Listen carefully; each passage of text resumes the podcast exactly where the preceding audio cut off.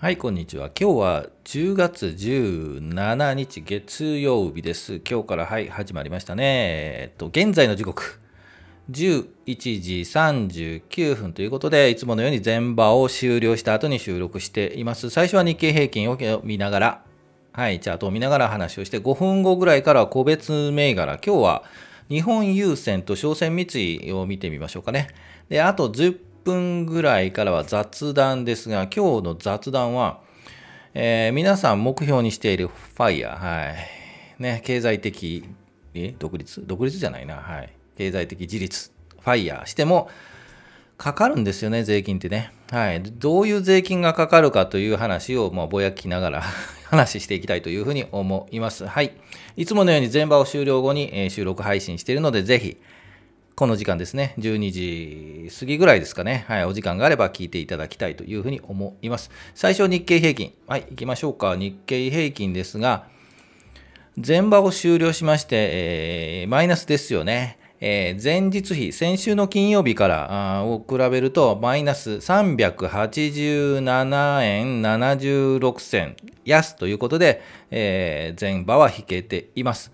で、日経平均はというと、2万6千。2万7000割りましたね。2万6703円00円。ぴったり00円。うん、合ってますかね。えということで、前場は引けています。じゃあ、チャート見ましょう。日経平均の日足のチャートを出しています。で、え金曜日ですね、ブワンと上がったんですよね。で、木曜日の夜に、えー、アメリカがブワンと上がったんで、それに引っ張られて金曜の朝、日本はガンと上がったと。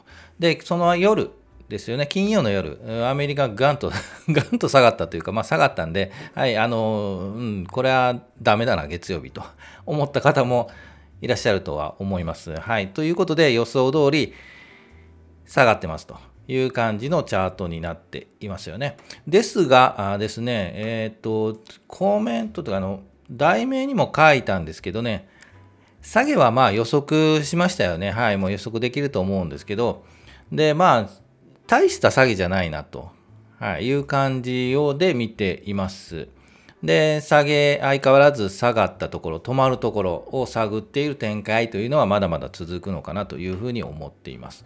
で、今日400円近くも下げてはいますよね。ええ、ですが、あまり悲観的に見てはいないんですよね。まあ、これぐらいはアメリカがね、あの金曜の夜下げようがね、これぐらいは下がったんじゃないかなというふうに実は予測をしてましてですね、えー、チャートで言うと、この、えー、これに、これですね、これ25日の移動平均になるんですけど、まあ、この辺りでタッチすると大体頭を押さえられる。はい。この上にはなかなかいかずに、えー、上がったところは戻り売りがあるパターンに見えるんですよね。ですので、えー、正直言って、アメリカが金曜日どうであれ？下がったかなと。で、この程度の下げ、えー、つまりですね、金曜日900円ぐらい、800円かな？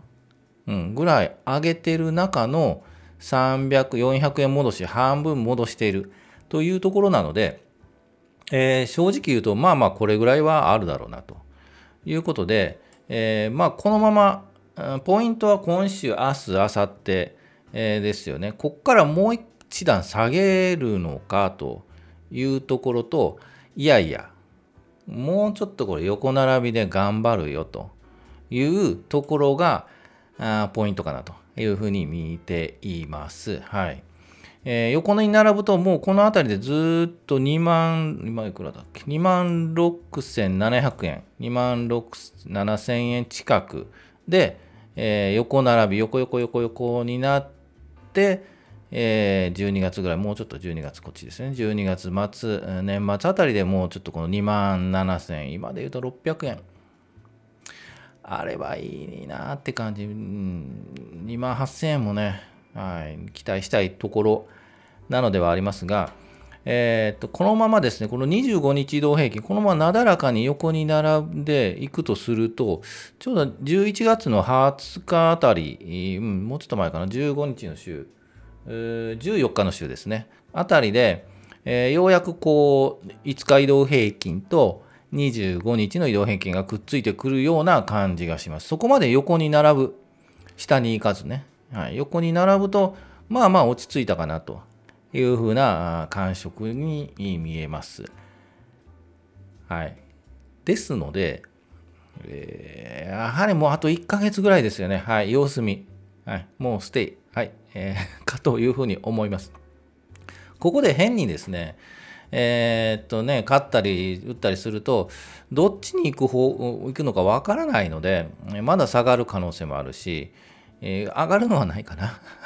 下がる可能性はあるんで、さすがに今のところはもう、えー、ご休憩、はい、えー、相変わらずあのスタンス変わらず、ステイという休むも相場という感じかというふうに思います。はい、じゃあ、そんな感じかな。日経平均はね。はい。面白くない ですよね、本当にね。じゃあ次行きましょうか。個別銘柄行きましょう。今日ですね、はい、えー、個別銘柄です。今日出しているのは日本郵船と商船三井。はい、えー、っと、もう今年はこの2銘柄がね、バラバリバリと 楽しんで見た方がいっぱいいらっしゃるんじゃないかというふうに思います。で、一旦休憩を入っております。これからね、いやいや、もう船、お船はもうちょっとリスクは高いよということで、もう敬遠している方もいらっしゃるとは思うんですけど、はい、で、買えとは言ってないんで、えー、チャートだけ見ていきたいと思います。ちょっと気になるチャートだったんで、見ていきたいというふうに思います。はい、えー、チャート戻って、えー、まず商船三井いきましょうか。9101。あ、商船三井。日本郵船ですよね。はい。なぜ見たかというと、えー、っとですね、分割した後ですね、ガンと下がっていますよね。はい。ガンと下がった後に切り返している。うん、そろそろ来るかな。という感じがします。今日のこのマーケット状況で下がっている中で、まあちょっと頑張っているので、えー、一旦この窓を開けているところの半分ぐらいですよね。いつも言いますよね。えー、2万8、ここで言うと2万、2000、間違え2820円あたりまで一旦戻るみたいな雰囲気が見えますよね。はい。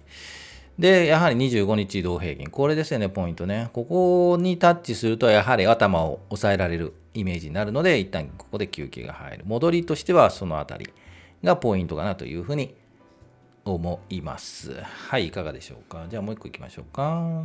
商船三井。これ一緒なんですよね、結局。えー、業界っていうかね、えっ、ー、と、大体一緒の動きします。はい。えー、商船三井のがブワンといったかな。えー、ですので、もうポイントとしては、えー、ガンとこう窓を開けて下がったところの真ん中ぐらいまで戻っているので、あ、頑張っ今日頑張って引けたとすると、明日頑張ってもこの25日の移動平均あたりで、えー、一旦休憩するかなというふうに思います。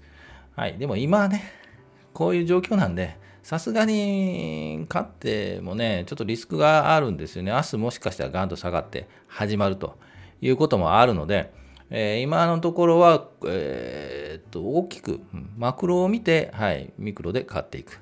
なんで、えー、全体的に良くないので、さすがに買う状況じゃないかなというふうに思います。もうちょっとそのマーケット的にね、雰囲気が良ければね、こうこういう、これは終わりなんですけど、えー、先ほどのに、えー、日本優先あたりも、うん、仕込んでみてもいいのかなという感じはしますが、うん、でもまあ今はおとなしく、はい、落ち着くところを待ちましょうという時期かなというふうに思います。はい、えー、ということで、雑談いきましょうか。はい、ここまで聞いていただいてありがとうございます。はい。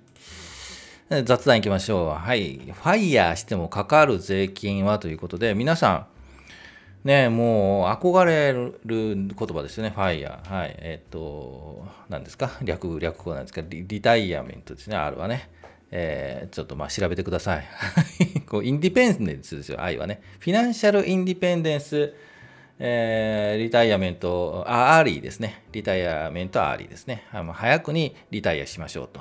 いうことで、皆さんお金貯めて、いくらんだったら、いくら貯めたら FIRE できるんだろうっていう話ありますよね。ざっくり言うとですね、5000万で4%ですと、合資の200万か、ね、配当で言うと200万になるんですけど、えー、と200万で言うと月20万ではないんで、ちょっと差があるんですよね。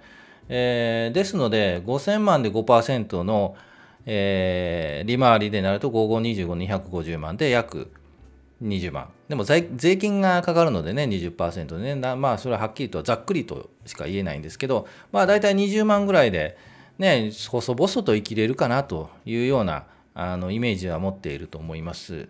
であと、まあ、1億になると倍になるのでね、えー、っと年率3%でも300万。で、まあ、20万年、えー、月20万ぐらいで生活するということで、まあ、細々とできるんじゃないかなと思うんですけど、ですが、はい、税金かかります。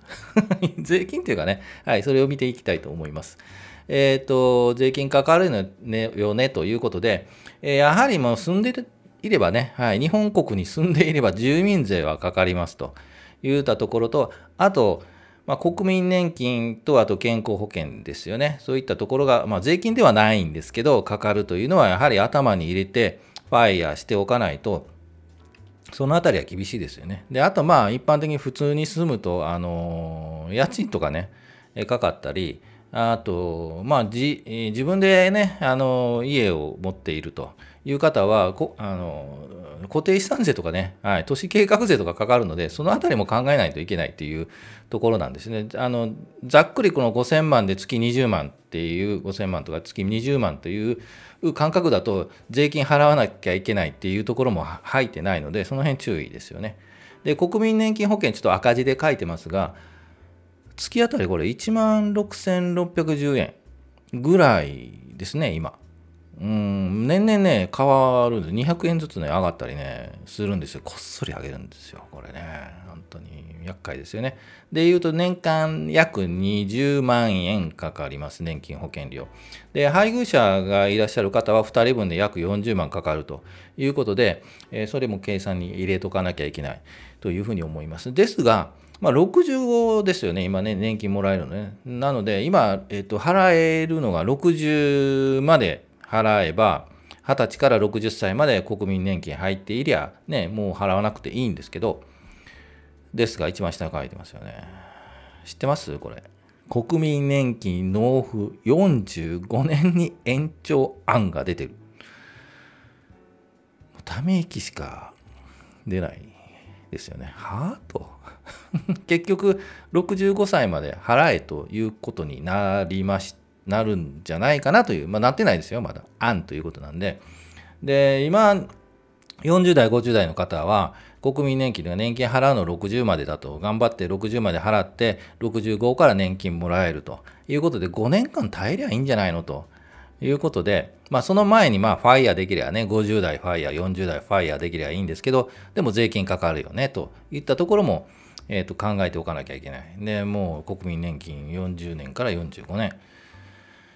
はあ、という感じですよね。はいえー、昔はですね、学生の時、二十歳、今二十歳からなんですけど、二十歳で学生さんなんか払えないんで、えー、滞納じゃなくてもうちょっとね、あの後ろ倒しできる、うん、この間学生の時は払えないんで、えー、ちょっと待ってくださいよというような制度もあるんですけど、待ってくださいよだけなんで、えー、実際働いてからもか働いたならその分出せよということなんで、まあ、猶予されてるだけなんで、結局払わなきゃいけないんで、この辺はね、正直今学生さん大変ですよね。で、えー、っと、奨学金とかね、行って、で、払って大学行ってる方なんかも、奨学金もね、返しながら、ね、あの、働くという、もう社会に出た時点でもう借金背負ってるっていう。まあ、日本は、うん、生まれた時点で借金背負ってますからね。その辺は笑いごっちゃないんですけど、もうね、なんとかしろよと。いう感じもしますよね。この国民年金の納付45年もなんとかしろよって全然無策ですよね、これ。はあって本当にはあなんですよね。これでよく国民はね、おとなしく、ねあの暴動も、暴動起きてもいいぐらいだとは思うんですよね。暴動起こらない日本という、もう政府の言いなりというかね、しまいにね、こう調子乗ってきたら、日本の政府はね、調子乗ってきたらね、もうここまでいくとね、IQ ってね、頭の悪いやつに税金かけるみたいなね、IQ 税とかね、作るんじゃないかなとかね、思っちゃうんですよね。本当に桑田佳祐の曲じゃないんですけど、知ってますかね？桑田佳祐の曲でね。えー、汚れたキッチンっていう曲があるんですけど、ぜひ聴いていただきたいですね。はい。頭の悪いやつに税金かけようと、偉い人が考えるという。まあもうこれ冗談じゃなくてね、本当になくもないかなと思うような話の、え、歌詞でしたね。面白いので聞いてみてください。はい。